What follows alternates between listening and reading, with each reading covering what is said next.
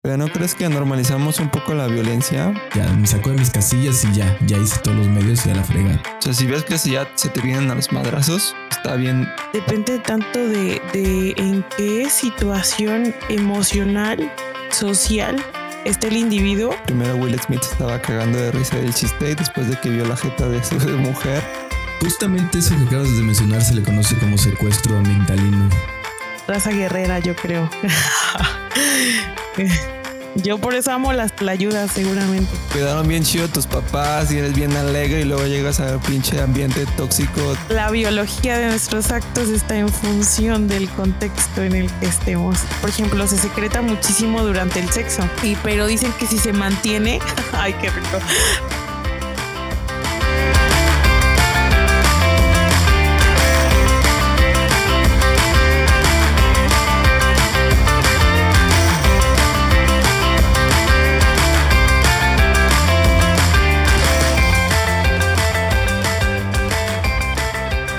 Banda? Bienvenidos otra vez a este podcast de Naturalmente Inexpertos. Pues ya no nos presentamos porque pues, se supone que ya nos conocen. Pero pues, estamos otra vez aquí con Maguito y Mariano. Y pues aquí su servilleta Daniel. Y vamos a hablar de un tema, pues, no sé, es polémico, relevante. Pues yo creo que es un tema que siempre está vigente porque pues siempre hemos sido así. Vamos a hablar de la violencia y pues uh, hablar de los casos más virales, como el caso de Will Smith, el Puños de Oro versus uh, Mr. Peters, el maestro Peters, el maestro del IPN, y obviamente eh, Alfredo Adame. a ver amigos, ¿ustedes qué, qué piensan de esos tres casos primero? Saltó Amber Heard, Johnny Depp. O sea, estamos Esto en ya es otra violencia, güey. Es otro Es tipo de violencia ahí. Ah, que- que no. Bueno, o sea, O sea, sí es lo mismo, pero no sí, es lo mismo. sí, es lo mismo. Son golpes, Es que es una violencia más que, que incluye más factores, ¿no? Como el amor y relaciones tóxicas. Podemos hablar de eso en otro tema, Pero ¿no? aquí- Pero, pues, No, Eh, pero ya es digan su pinche opinión, por favor.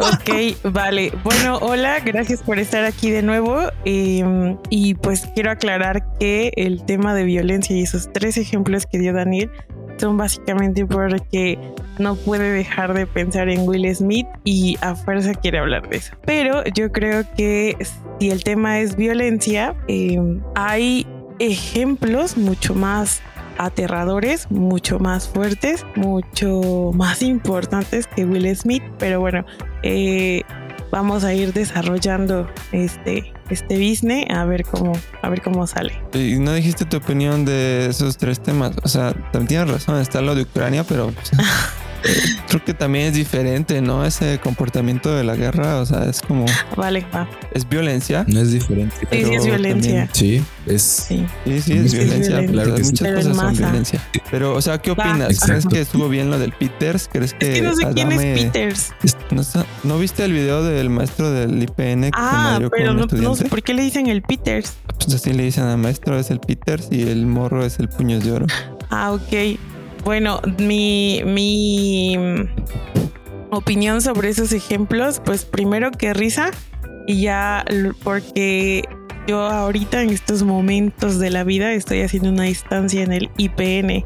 Entonces fue muy gracioso porque mis papás me enviaron el video del, del profe del IPN y me dijeron, ¿todo bien? ¿Viste la pelea en vivo? y pues sí, sí fue raro, ¿no? Pero ¿no crees que normalizamos un poco la violencia al reírnos del tema? Sí, de momento eso? sí, pero algo de lo que, que estudié sobre este tema es que tenemos que evaluar muy bien el contexto de cada una de esas situaciones para poder no definir qué lo causó, pero sí hacernos algunas ideas, ¿no? ¿Y tú, Mariano? ¿Tú también? La verdad es que también me da risa. Francamente, es un chiste. Luego ese tipo, Adame, la verdad es que está haciendo comida de todo México. Eh, lo de Will Smith, bueno, hubo un trasfondo un poco, un contexto algo diferente. Eh, y lo de este vato, pues, em, como te explico, lo de los maestros, pues la verdad es que también es, es un chiste, ¿no? Todo lo que pasa. Que si apruebo o no repruebo la violencia, bueno, igual me sacrifican o me crucifican por esto. Eh, creo que denota de trasfondo el hecho de que hace falta una capacidad para controlar emociones. Creo que por ahí, para la resolución de conflictos, pero también entiendo que parte de esa violencia es generado también por un contexto y puede mostrar cierto hartazgo o cansancio ante un, no sé, ante X situación que ya simplemente dices tienes más, no, ya me sacó de mis casillas y ya, ya hice todos los medios y a la fregada. Pero mm, creo que en estos casos, salvo lo del maestro, no creo que ni en nada me aplique, tampoco en Will Smith y con lo del maestro, francamente no sé cuál es el contexto. Eh, el contexto del Peters y el Piños de Oro, pues creo que ya traían como problemas, entonces se encontraban en la calle y pues obviamente el morro empezó a decirle cosas, se hizo el grupito, ya sabes, presión social y pues armaron los madrazos, ¿no? Cabe recalcar que empezó el maestro los, la agresión, que fue totalmente reprobable. Pues mi opinión es que pues la violencia nunca es la solución a nada. Eh, yo creo que la violencia solo es aceptable en, en defensa propia. O sea, si ves que ya se te vienen a los madrazos, está bien también te sueltes a los madrazos, pero siempre en defensa propia o en defensa de tus seres queridos, ¿no? Pero comenzar la agresión una persona, yo creo que jamás debería ser. Te puede quedar todo en palabras y puedes decirle hasta de lo que se va a morir si quieres, pero ya llegar a la agresión física, no. Oye, y por ejemplo, que es muy visto aquí en, en México principalmente y otros estados, eh, ¿qué pasa cuando ocurren los linchamientos? ¿Es aceptable? Ese Pues yo creo que de eso, pues no, no, no, es, no es aceptable. O sea, pero- bajo el contexto de México, donde la, justicia es prácticamente nula, lo entiendes, pero no lo puedes justificar, ¿no? Puedes entenderlo, pero no puedes aprobarlo. Es a lo que voy. Es que ese es el problema de la, de la violencia. eh, es dependiendo del contexto. Así como una frase que les encanta a los biólogos. Por eso creo que es tan difícil opinar acerca de eh, eventos en donde hubo violencia o de ciertas eh, circunstancias. Porque depende tanto del contexto para que podamos dar un juicio acerca de eso. Que por eso a veces decimos, mm, no sé, o no me involucro, o me da igual porque tú pusiste tres ejemplos, ¿no? Que fueron virales porque no son tan graves. O en realidad no son graves. Solo generan morbo y risa. Y por eso todo el mundo se enteró. Y por eso es como de, "Mm, me da igual, probablemente solo me dio risa y ya. Pero si te pones a evaluar el contexto de eventos o circunstancias violentas, está bien denso, como ustedes dicen, ¿no? Eh, depende tanto de, en qué situación emocional, social esté el individuo, que, que opinar o decir eh, es bueno o malo se me hace un tanto complicado, personalmente. Me llamó la atención lo que dijiste de que para dar un juicio hay que saber el contexto y creo que eso va mucho de la mano con el que somos una aparte que somos una especie violenta, eh, tenemos un conflicto ahí con la violencia, ¿no? No nos gusta la violencia,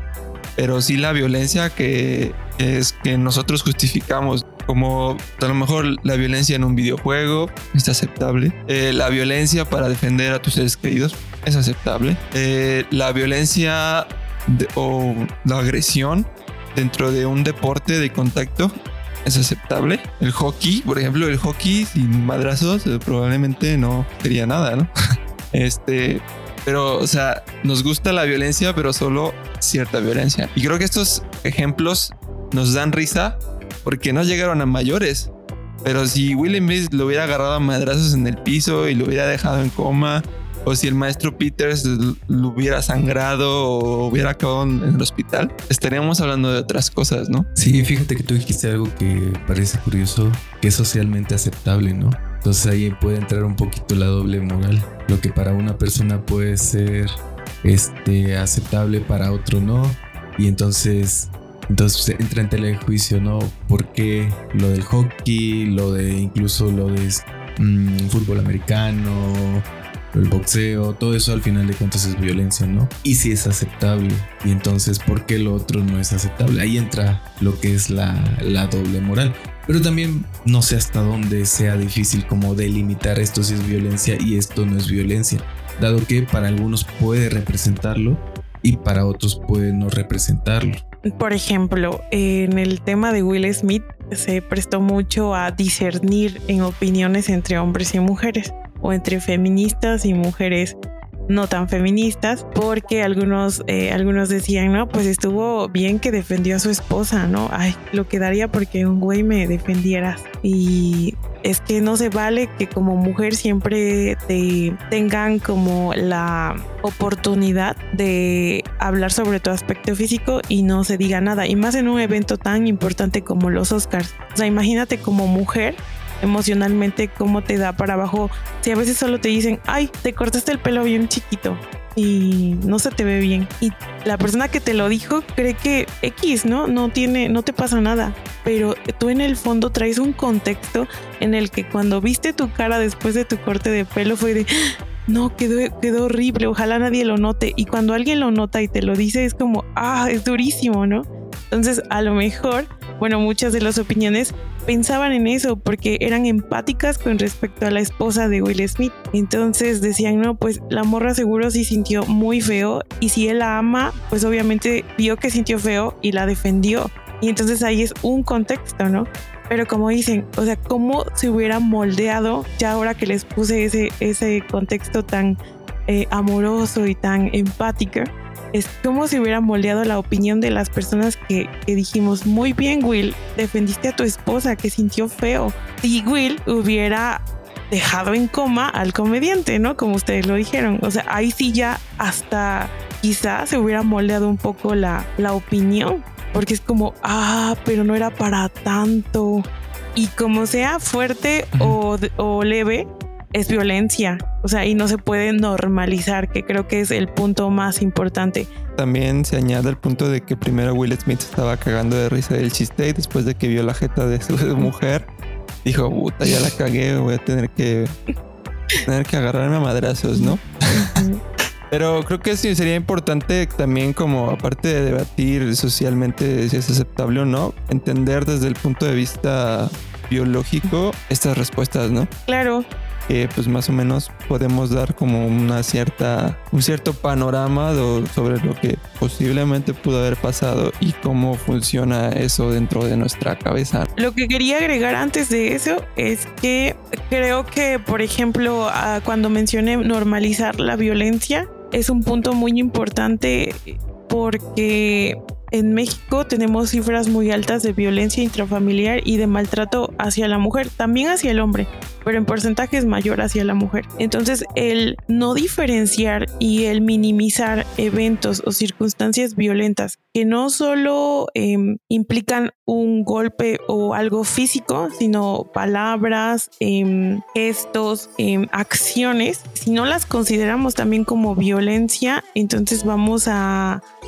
caer en un error bien grave porque es algo que sucede, es, ah, o sea, hay familias aquí en México y en todo el mundo seguramente que viven eso al día al día y que si tienen hijitos pues va a repercutir en la vida eh, adulta de esos hijitos que es algo que vamos a hablar un poquito más al rato. Eh, entonces creo que es importante remarcar ese punto. Sí tienes razón. De hecho, ¿sabías que hay un experimento en ratas donde eh, si la madre cuida mucho a su bebé ratito y lo acaricia mucho y eso, va a ocasionar que que su ratito tenga menores niveles de estrés cuando sea adulto y eso también va a derivar en, que sea una mejor madre si es que es una Ay, qué bonito. ¿Y por qué crees que suceda eso, Dani? Por la epigenética. Ay, guau, te, te admiro y te respeto.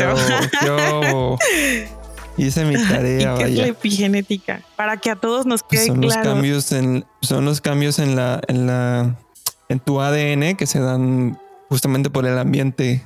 Y por el ambiente se entiende, eh, puede ser clima, puede ser tus cuidados parentales, eh, la cantidad de recursos disponibles en el ambiente, alimento, etc. Contaminación también, por ejemplo. contaminación. Eh, pero en sí hay que dejar claro que no es un cambio en el ADN. cambios en el, de la expresión de ciertos genes, ¿no? Que se prenden y se apagan. Epigenética es un proceso que enciende o inactiva la expresión de genes.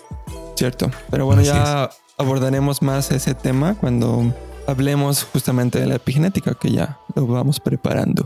A ver, Mariano, platícanos cómo podemos abordar esta, este tema desde el punto de vista biológico o neurobiológico, como quieras verlo. Pues mm, básicamente tenemos que saber que la especie humana eh, no es la única especie violenta en realidad. Eh, de hecho, la violencia o esas conductas de agresión, o también se le conoce como conductas aversivas, eh, es en cierta manera frecuente en la naturaleza. por ejemplo, los leones tienden a matar a los cuando quitan de la jerarquía, por decirlo ¿Saben cuál es la especie más violenta? No. Adivinen, adivinen. Así un intento nomás. Sí, se supone. ¿Nosotros? ¿Nosotros? No, no. Nosotros. Voy a salir con un chiste. No, no somos nosotros. No, güey. o sea, no se lo van a imaginar, güey. Es el suricata. ¿A poco? Sí. Sé, que entre los primates son los más agresivos. El grupo de primates es el más agresivo, pero la especie ah, más, más violenta con, con su misma especie son los suricatas. De cinco muertes, una es derivada de un suricata. Sí, justamente eso lo que estaba comentando, o sea, que la violencia, o sea, existe en la vida silvestre y ya tú acabas de dar ese ejemplo, ¿no? Yo te estaba mencionando ahí lo de los leones cuando pelean por el dominio de la manada, por territorios, los infanticidios que ocurren cuando pues ya quedó el león ganador, por así decirlo, el vencedor y toca eliminar a toda la descendencia, ¿no? Porque al final de cuentas lo que uno quiere es que, o lo que el león macho lo que quiere es que su descendencia sea la que eh, se reproduzca. Eh, tenemos entre felinos también, incluso hasta entre especies. Hay algo que dentro de los carnívoros que se llama depredación. ¿Pero qué provoca, ¿qué, provoca esta, que, una, que un individuo, sea humano o no, decida ser agresivo o no? Decantarse por una conducta violenta o una conducta pacífica. O sea, eso es como lo más, lo complicado, ¿no? Sí, Mago. Oye, es que creo que hay que diferenciar, no me está encantando porque hay que diferenciar bien que si hablas de violencia no puedes contextualizarte como otro animal por la diferencia de la corteza prefrontal y creo que la pregunta clave que estás sugiriendo, Dani, de, de que, pero porque independientemente de la especie se decide ser violento o no, es muy diferente entre humanos y animales. Entonces... Sí, es diferente, pero hay ciertos procesos que son muy parecidos. Ah. El humano es muy violento, pero también es una de las especies que tiene más cooperación, que presenta más conductas cooperativas, altruistas, etcétera, etcétera. Eh, pero esto se da por la relación que hay entre la corteza prefrontal y la amígdala, ¿no? Que nosotros podemos controlar la amígdala mediante la corteza prefrontal, ¿no? Pero eso no cambia que, que podemos actuar como animales. O sea, si, si tu amígdala se prende así por la situación, así como a Will Smith se le prendió su amígdala y al Peter también se le prendió su amígdala, por, no sé, a lo mejor la presión social de, ellos dos y a lo mejor a Dame porque está loquito. Pero si tú le dejas la, la, capacidad de actuar a la amígdala, vas a actuar igual que un animal. Exactamente. O sea, que somos animalitos a fin de cuentas. Justamente eso que acabas de mencionar se le conoce como secuestro amigdalino. básicamente el impulso, esa reacción ante algún estímulo tiende a llegar más rápido a la amígdala. Entonces ahí entra lo que es la un tipo de violencia o de reacción que se le llama reactiva o impulsiva. ¿Por qué? Porque estás dejándote actuar básicamente por el impulso que te está provocando ese momento, llámale que te está causando una amenaza física o una amenaza eh, psicológica y que está implicando que tú actúes de manera rápida sin llevar a cabo esos procesos de raciocinio y que pues te ayudan en cierta manera a tener un manejo inteligente de tus emociones.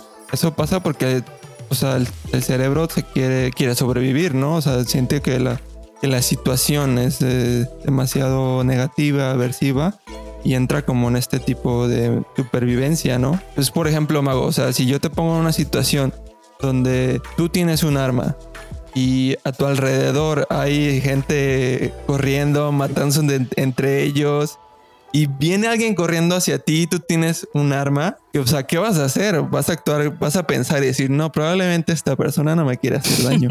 Voy a utilizar mi corteza prefrontal para decidir en segundos. O sea, no, güey, o sea, por tu ambiente vas, probablemente decidas por disparar, pero también eso va a estar moldeado por otras cosas, ¿no? Y por ejemplo, Mago tiene genes de una raza guerrera de hace millones de años, probablemente decida disparar. Sin embargo, si Mago en sus años de adolescente la cuidaron muy bien, le, dieron muchas caricias, muchos apapachos, probablemente sea una persona empática y decida no disparar. Y también depende si Mago es racista y es de otro color la persona, probablemente le dispare. Ajá, vamos a, a, ejemplificarme. O sea, si vamos a usarme de ejemplo. Ya dijiste unas muy importantes para eh, evaluar cómo el estímulo va a causar que yo dispare o no dispare, ¿no? Y ya dijiste mi contexto eh, social, que es el núcleo familiar en el que yo crecí y cómo fue de enriquecedor, ¿no? Si me quisieron o no me quisieron, si me pelaban o no me pelaban, ¿no? Ya hablaste de mis ancestros, de si yo vengo de, yo vengo de, quiero aquí contarles yo vengo de los mixtecos, porque así me apellido, entonces raza guerrera, yo creo. yo por eso amo las ayudas seguramente. Pero también hay que considerar que mi estado emocional en estos momentos, ¿no? En el momento de, ese, de esa situación. Por ejemplo, a lo mejor tengo estrés, ansiedad, depresión, todo combinado, un cóctel de trastornos emocionales ahí bien densos a lo mejor justo ayer em, tuve una discusión muy fuerte con, alguien y me hizo sentir vulnerable, me hizo sentir triste. Em, y ayer estaba leyendo que, la tristeza es la emoción que más gasto energético tiene. O también puedes estar en tu periodo. Puedo estar en mis hormonas. Claro que sí, mis hormonas pueden estar desreguladas y pueden jugarme a favor o en contra, ¿no? De cómo está mi, mi estado de ánimo. Porque a lo mejor no tengo depresión, pero sí ando como más irritable porque estoy en mi periodo menstrual o estoy ovulando o... Cuando chillando. Claro. O también genes, ¿qué genes traigo? Eh, si a lo mejor traigo por ahí una mutación, un polimorfismo en mi, en mi código genético que me haga susceptible a ser más violenta o a lo mejor al contrario, me haga más empática, no lo sabemos. Pero qué genes traigo y también en qué ambiente me he desarrollado y si ese ambiente ha modificado la expresión o silenciamiento de mis genes. A lo mejor yo traigo un gen bien empático, ¿no? Pero el ambiente ha silenciado ese, ese gen y entonces solo la parte violenta de mi ser es la que sale. Entonces son creo que factores que, que se tienen que considerar y que está pues... Eh, por eso la adolescencia es tan importante, ¿no? Porque a lo mejor tú, te cuidaron bien chido tus papás y eres bien alegre y luego llegas al pinche ambiente tóxico de adolescentes culeros y te empiezan a decir de madres. Y justo en ese momento, ajá, en el que más conexiones neuronales haces y se te quedan. Y no solo que se te queden, las heredas posteriormente, si es que no sales de ahí, ¿no? Entonces, eh, algo de lo que han estado platicando es eso, cómo la conducta va a cambiar o se va a moldear dependiendo de la circunstancia en la que estemos. Y algo que escuché ayer es que la biología de nuestros actos está en función del contexto en el que estemos y de toda, todo, a Y, y no solo en el que estemos en ese momento, sino el que ya traigamos, como dijo Mariano, este, el responder en un evento de manera violenta o no depende mucho eh, del contexto y es multifactorial. Sí, entonces aquí básicamente lo que estamos tratando de la violencia es un asunto integral, no es meramente unifactorial, solo porque hayas vivido violencia, ¿no? O porque la hayas visto, sino en realidad interviene todo.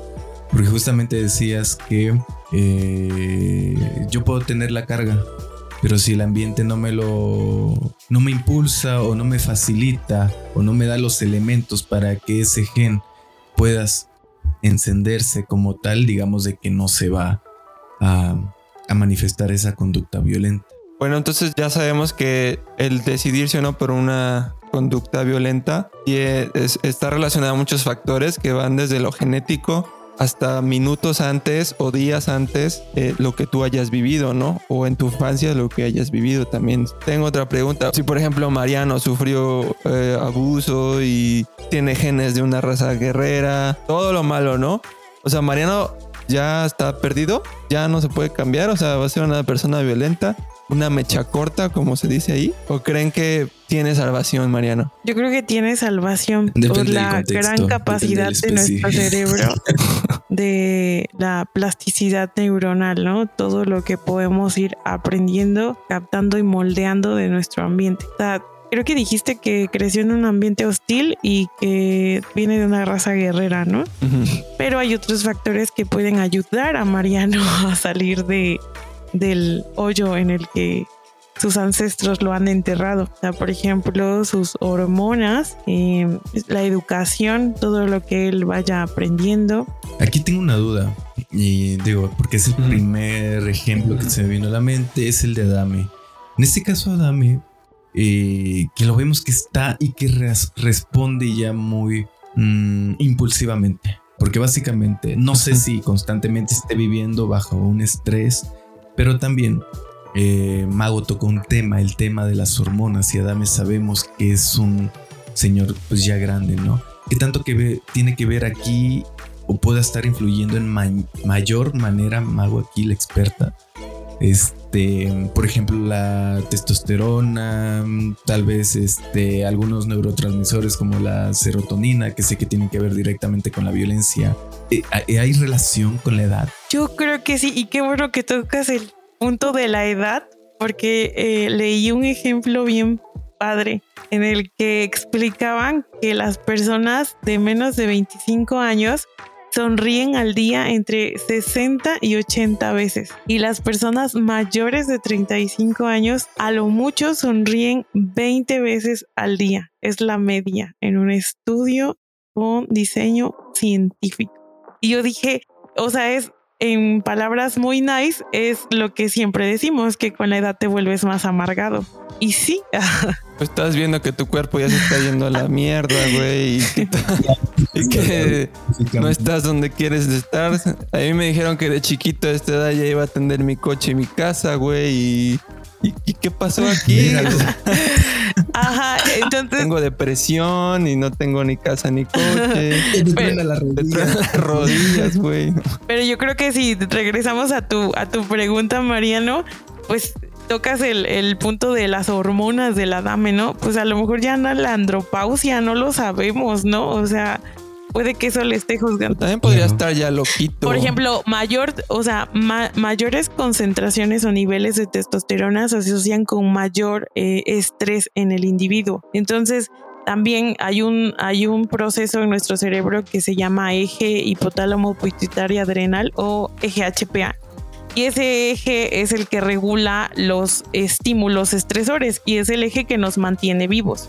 Y lo que se secreta Pero me gustaría acotarte ahí un poco, Ajá. Mago, porque eh, según Sapolsky, eh, la testosterona no, no promueve la No, no, agresión. no. Yo solo, yo los- solo mencioné que hay eh, este evidencia de que, por ejemplo, a una asociación, ajá, una correlación No, sí, positiva, pero que no es la- el la único. voy a explicar. Por ejemplo, si tú tienes unos changuitos que tienen cierto nivel de agresión entre ellos por su jerarquía y tú a un, a un chango que es subordinado le, le metes un chingo de testosterona, lo que vas a hacer es que ese chango te va a involucrar en más peleas.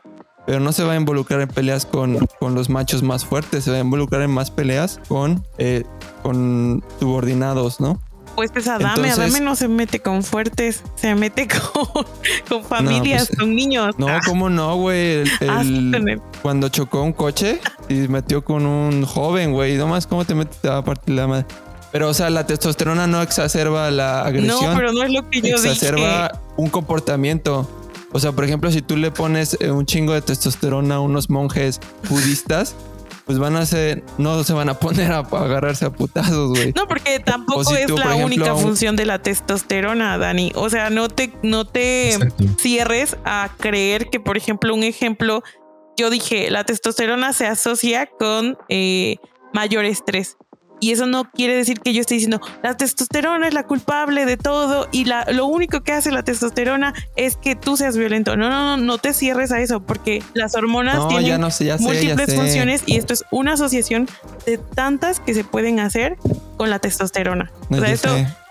Lo que no quiero es que saquen de contexto lo que tú dices, Amix, porque después van a decir, no, Mago dijo que la testosterona. No, no. Yo creo que la audiencia es lo suficientemente inteligente como para. O sea, luego, luego agrediendo. Yo sí, yo, yo hace rato ejemplificaste que yo tuve un ambiente enriquecedor donde me amaban.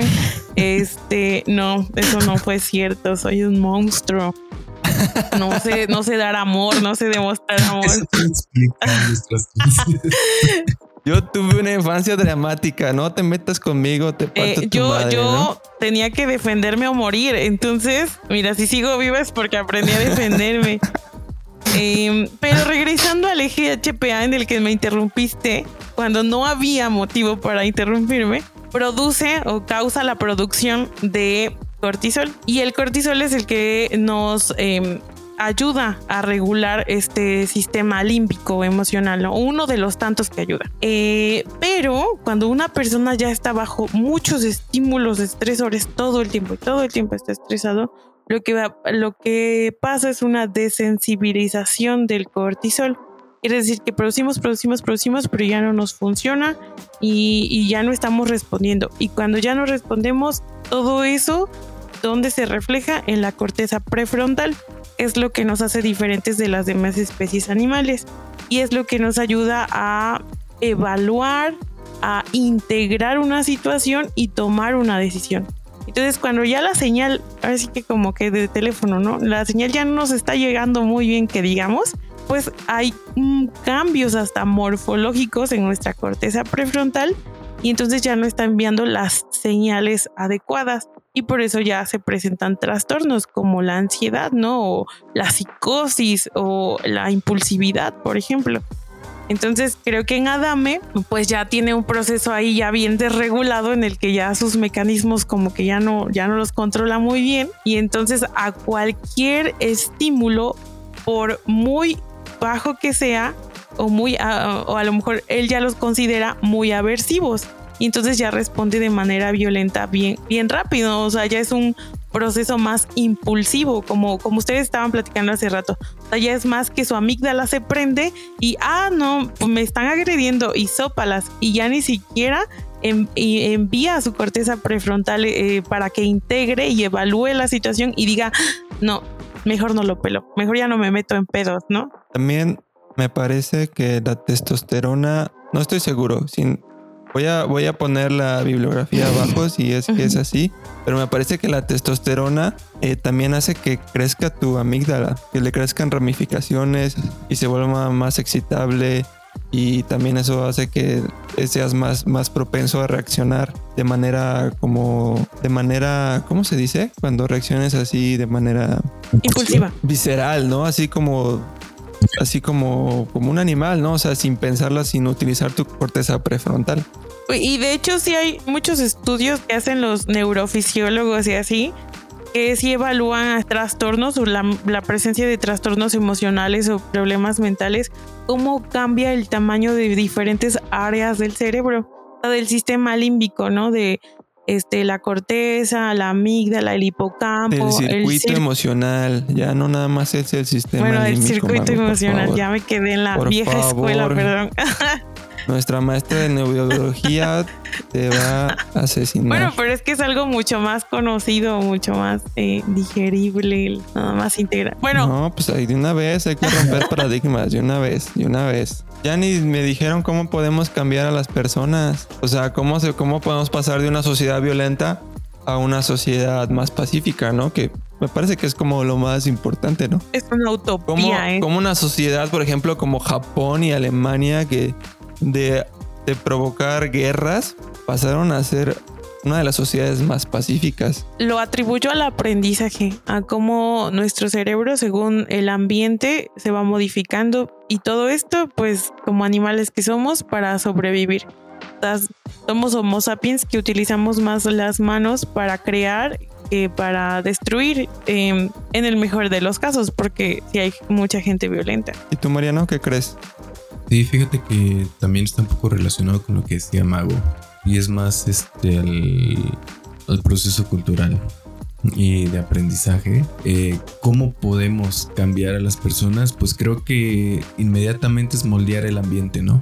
Porque digo, al final de cuentas, yo ya traigo, tú, Mago, ya traemos cierta carga, ¿no? X persona al mundo tiene cierta carga a la violencia. Pero dices moldear el ambiente, pero moldearlo como... fa- facilitar un mejor ambiente y esos genes que se hablaban en, en el principio no se activen tan fácilmente. Al final de cuentas lo que queremos es que proporcionarle los menos estímulos al individuo para que puedan expresar esa conducta.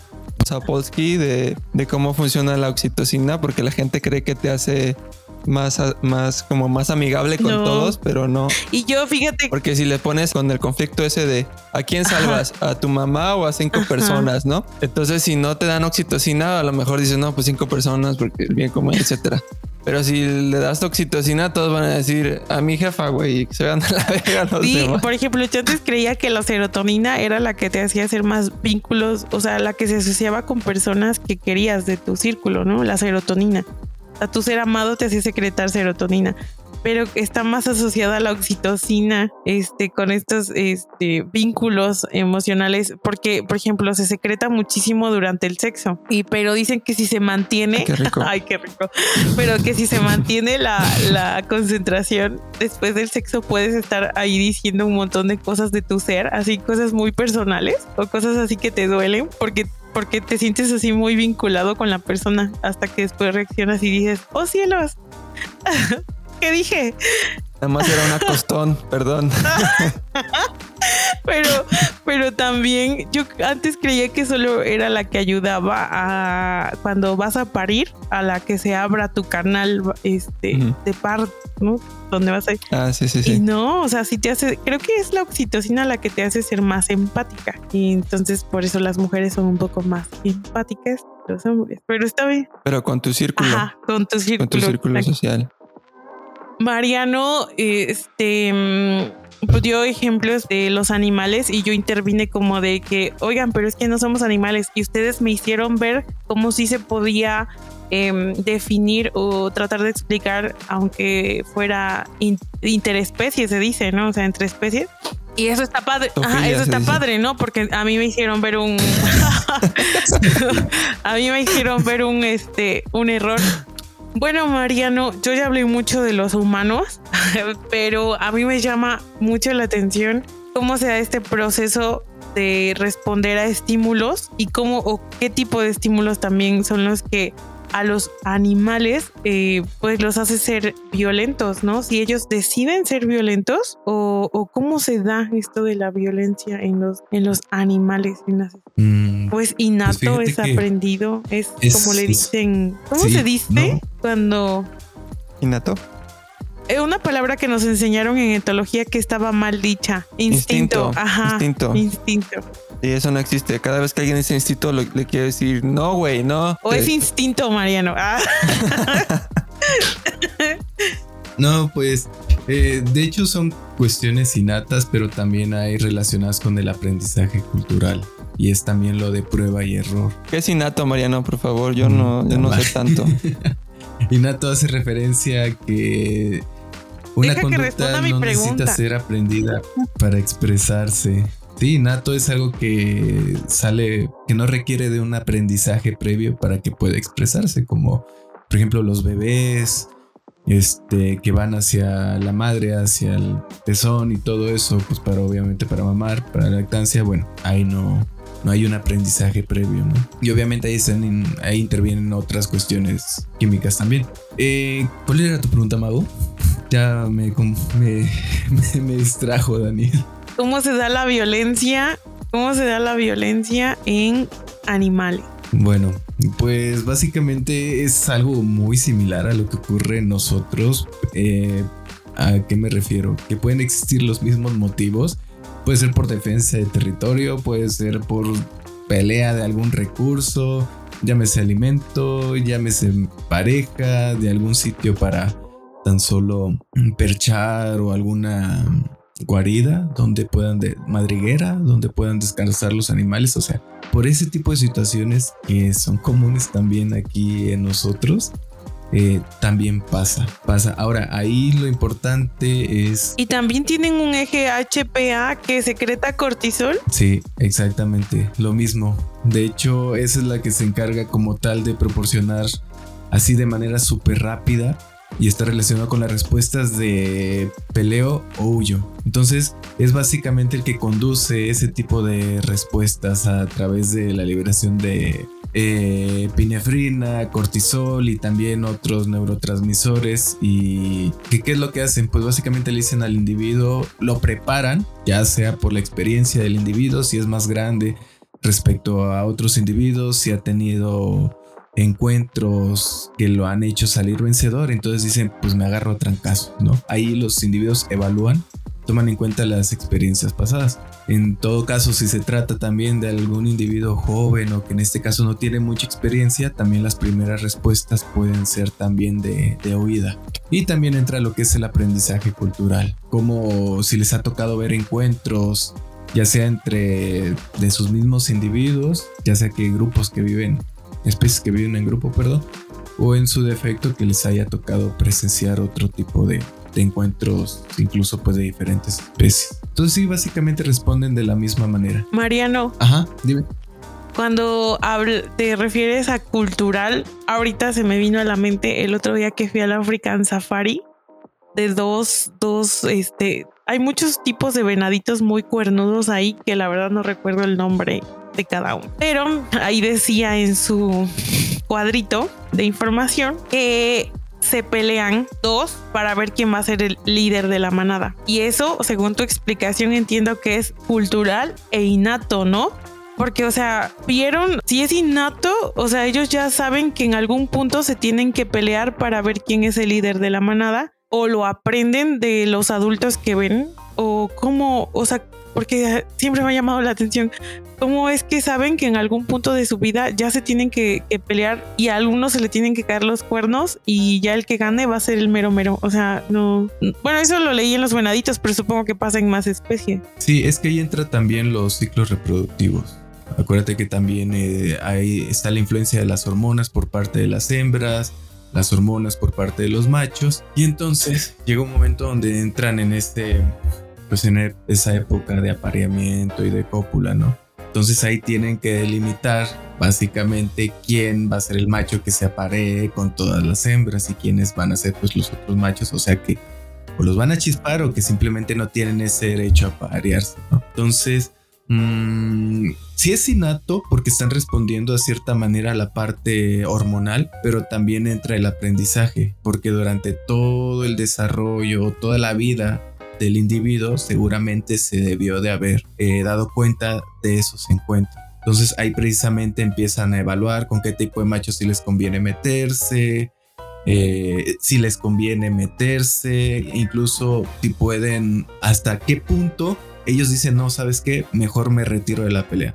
Porque están los machos agarrándose, pero llega un punto donde uno dice, no, ya me voy, ya simplemente me di cuenta que no, que no pude con eso. entonces ese aprendizaje previo también les ayuda para posteriormente volver a, si quieren volver a competir otra vez por parejas y todo eso, pues, pues básicamente es, es así. Qué bonito es el aprendizaje, ¿no? Creo que es de las cosas más increíbles que tiene la vida. Para bien y para mal. Exacto, para bien y para mal. Y justo eso es lo que nos puede cambiar para bien. Porque les voy a contar unas historias sobre unos changuitos, unos experimentos que hicieron Zapolsky y Waal. Son como unas historias que les van a hacer pensar que podemos cambiar como sociedad. Primero tenemos una especie de babuinos, pero una, una tropa es muy agresiva y la otra no es tanto. Entonces a un güey se le ocurrió, no, pues voy a agarrar una hembra de aquí y una hembra de acá y los voy a cambiar, ¿no? De grupo, a ver qué pasa, ¿no? Y entonces se dieron cuenta que ambas hembras empezaron a adaptarse y a tener las, las conductas del otro grupo. ¿Y ustedes cuánto tiempo creen que le tomó a esas hembras adaptarse? No sé, ¿poco? Una hora. Ah, muy poco. O sea, milenios de esas tropas separadas de haber adquirido sus conductas y en una hora adquirieron la conducta de otro. Y eso no les recuerda que cuando un mexicano va a otro país no tira basura y como el dicho cuando ¿cómo es el dicho? de lumbrera en tu casa? no, a donde fueres haz lo que ah. vieres, ¿no? Y también hay otra que me gusta más donde una tropa de babuinos también eh, les construyeron un hotel ahí junto, entonces había un basurero y el basurero pues los babuinos aprovechaban para pues, echarse la papa, ¿no? Entonces una tropa de babuinos se instaló ahí junto al basurero. Ya nada más bajaban y se ponían a papear. Y la tropa, su tropa vecina, se metía, ¿no? A veces a robarse. Entonces los únicos que se metían a robar eran los machos más agresivos, más pesados. Entonces estaban los agresivos de esta que, protegían al, basurero porque era su fuente de alimento y los que se lo robaban, ¿no? ¿Y qué pasó? Tuberculosis. Gracias humanos les dio tuberculosis a los animales que se alimentaban de ese basurero y se murieron.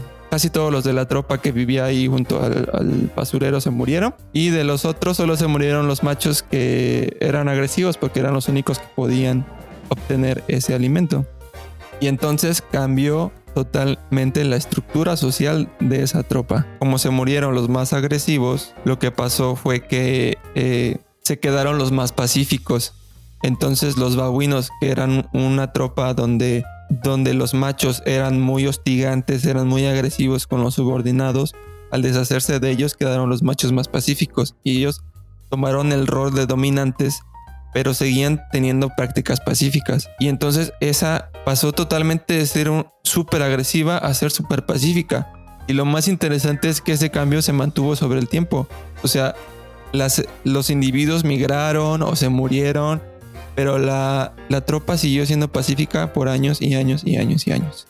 ¿Y qué aprendemos de esto? Que si matamos a todos los violentos, vamos a ser siempre tan radical. Ah, pero o sea, que no estamos, que no, la violencia no está ligada al, a nuestro instinto o nuestra naturaleza. Podemos cambiar. O sea, si, y una tropa de changos puede cambiar así en un santiamén, pues con más razón nosotros. Yo creo más bien que no está ligada a como el éxito como especie o a la solución de, conflictos. Y pues a mí esa historia de changuitos me gustó más la segunda, la, primera no la entendí tanto, pero em, pues sí me hace reflexionar en que como masas, como grupos, generalmente, o sea, cómo es que se comparte la idea de ser violento, ¿no? De tomar la decisión de, de resolver, ah, entre comillas, eh, situaciones de manera violenta y en grupo y no grupos pequeños, ¿no? O sea, las guerras son países completos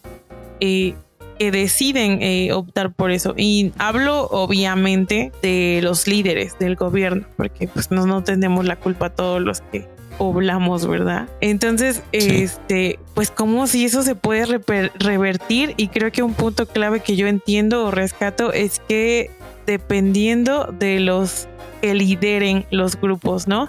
O sea, si hay un cambio en, estos líderes, pues entonces puede haber un cambio completo en todo el grupo. Y bueno, como nosotros influimos ahí en que se supone que en una democracia tú eliges a los líderes, pero bueno, esa es otra historia, no es tan cierto. Esa es otra historia. Y bla, bla, bla. Pero así está, está muy bueno. Si quieren ya concluimos, ¿no? ¿Cómo ves? Pues definitivamente la violencia es algo que no se aprueba que de hecho nadie debería estar de acuerdo, pero también no podemos dejar de lado que eh, el contexto, ¿no? Y en este caso contexto, pues lo que platicaba Mago, todos los genes, toda la carga genética, todo el desarrollo de la persona en su infancia o a lo largo de su vida, al ambiente al cual estuvo expuesto, ¿no? Pues hay cosas que se deben de, de ir cambiando y creo que un elemento importante para reducir la, lo que es la violencia, o al menos el ser menos violento, pues es la parte del control inteligente de nuestras emociones. Ese es un hecho que eh, creo que es algo que nos falta a muchas personas y que pues es una excelente herramienta que deberíamos de tomar en cuenta pues para ir reduciendo pues esos episodios en nuestras vidas al final de cuentas. Epigenética, baby. Mago, ¿tu conclusión? Pues yo también creo que es un tema complejo y difícil. No, espera, no sé qué decir. No sé concluir cosas. pues yo creo que es un tema muy importante. Creo que lo platicamos ahorita con un son bastante ligero, bastante mm, cómico, porque los ejemplos que elegimos pues fueron muy, muy leves, pero sí está bien padre el entender por qué en cada individuo se dan las conductas, en este caso de este tipo, ¿no? O sea, y cómo eso puede darse en masa y cómo afecta, ¿no? Socialmente o, personalmente, pues toda la vida de una persona. Y pues hace rato yo me quedé pensando en esa pregunta de que ejemplificaban que si Mariano ya trae un contexto muy duro y trae genes que lo hacen más agresivo o violento, etcétera, ¿cómo podríamos ayudar a Mariano? Y pues yo me quedo con esta reflexión de seguramente conocemos a personas violentas, conocemos a grupos o, personas que resuelven o, em, pues lidian con, con, otras personas de manera violenta. Y pues eso no está bien, ¿no? No está bien ni para ellos ni para la sociedad en la que se, se desarrollan. Entonces la reflexión con la que yo me quedo es cómo podemos ayudar o qué opciones hay para las personas que ya tienen un trastorno eh, asociado a la violencia, que ya son impulsivos y mm, si se puede revertir, ¿no? Yo creo que sí, yo creo que no tocamos un punto importante que es la terapia, ya en personas con, con, esta situación, ¿no? Con esta manera de resolver conflictos. Yo creo que sugerir la terapia psicológica o psiquiátrica es lo que mejor podríamos hacer y también el como sociedad ayudar, ¿no? Dar opciones. Dicen que los consejos baratos pues no sirven, ¿no? Pero unas, em, cuando ya tienes un poco de, de, contexto, cuando ya tienes un poco de conocimiento del tema, pues igual y sí intervenir poco o mucho. Eh, con las personas con las que nos rodeamos, pues también estaría padre. Pero pues sé que es un tema difícil, sé que, por ejemplo, este puede llevarnos a cosas muy densas, muy oscuras, porque no puedo yo decir, ay, compártame su momento más violento de la vida. porque pues pues no, supongo que todos hemos pasado por ahí o hemos lidiado con personas violentas. Entonces ahorita la como conclusión, no sé, a mí me gustaría eh, que reflexionemos, ¿no? En, como sociedad, como individuos, qué podemos hacer eh, para ayudar y también para eh, corregir muchos, muchas conductas para igual no, no pasárselas a nuestros descendientes si es que tenemos o vamos a tener así. Bueno, mi conclusión del tema es que está, está claro que vivimos en un mundo de jerarquías donde pues, siempre va a haber como humanos dominantes sobre otros, pero eso no quiere decir que vamos a ser agresivos, ¿no? dentro de esa dominancia. La ventaja de nuestra especie es justamente nuestra corteza prefrontal y la corteza prefrontal juega un factor increíblemente poderoso sobre nuestras decisiones podemos controlar nuestras emociones, podemos controlar nuestra amígdala, inhibirla. Podemos, yo sé que muchas, o sea, todos lo han vivido, ¿no? Cuando sienten que están muy enojados, pero si se calman, ¿no? Están utilizando su corteza prefrontal para calmarse. Entonces, gracias a esa corteza, nosotros podemos llevar nuestra evolución hacia donde queramos, que es la gran ventaja que tenemos. Lo podemos llevar hacia una utopía donde no haya violencia o también lo pueden ver del lado contrario, lo podemos llevar a una distopía donde seamos violentos y solo el más fuerte sea el, el que mande. Y si observamos la historia de, de, la humanidad, podemos ver que el camino que estamos eligiendo es, es hacia la menor violencia, ¿no? Yo sé que a veces en el contexto actual en el que vivimos sentimos que hay mucha violencia y la hay, especialmente a las mujeres, y hablamos de México, y creo que a nivel global también es, es algo sistemático, eh, pero podemos ver así de manera histórica que cada vez hay una tasa menor de muertes de humanos provocados por otros humanos. Y podemos ver siempre el ejemplo de Alemania, Japón, que pasaron de ser sociedades agresivas que provocaron guerras a ser sociedades súper pacíficas. Yo creo que si al día de hoy dices ejemplos de sociedades pacíficas, la japonesa y, y, la, y la alemana son unos ejemplos. Entonces creo que si demostramos que el camino no es la violencia, si podemos calmarnos ante situaciones adversas, si podemos demostrarle al prójimo, a los demás que ser pacíficos es el camino, pues vamos a llegar a un mejor lugar. Entonces, ejemplos como Will Smith, Adame o el Peters son ejemplos de que la violencia está normalizada y que debemos de cambiar eso. Está bien echarse una risa, pero más allá de eso hay que evaluar las cosas y pensar que eso no está bien. Bueno, eh, muchas gracias por escucharnos. Esto es todo en este episodio. En el próximo episodio vamos a hablar sobre los proyectos de infraestructuras, específicamente de, de, sin decir nombre, vamos a hablar del ferrocarril prehispánico que todo el mundo conoce y pues voy a dar mi opinión sobre lo que vivimos, entonces también, al menos sobre mi experiencia sobre el área de fauna, sobre ese proyecto, lo bueno y lo malo. Así que por favor también si ustedes vivieron algunas experiencias o tienen algunos testimonios sobre, sobre lo que vivieron como biólogos, este, mándenos un audio a nuestra red social natura.inexpertos en Instagram y Facebook. Ahí nos pueden encontrar. Eh, denos like, eh, Díganos, denos sus opiniones sobre todo y sobre qué temas quieren que abordemos. Y si de algún tema que ya abordamos quieren hacer algo más específico, también díganos. Tenemos preparados ya varios, pero siempre estamos abiertos a más sugerencias. Nos vemos en la próxima y pues pasen chido banda y no sean violentos, por favor.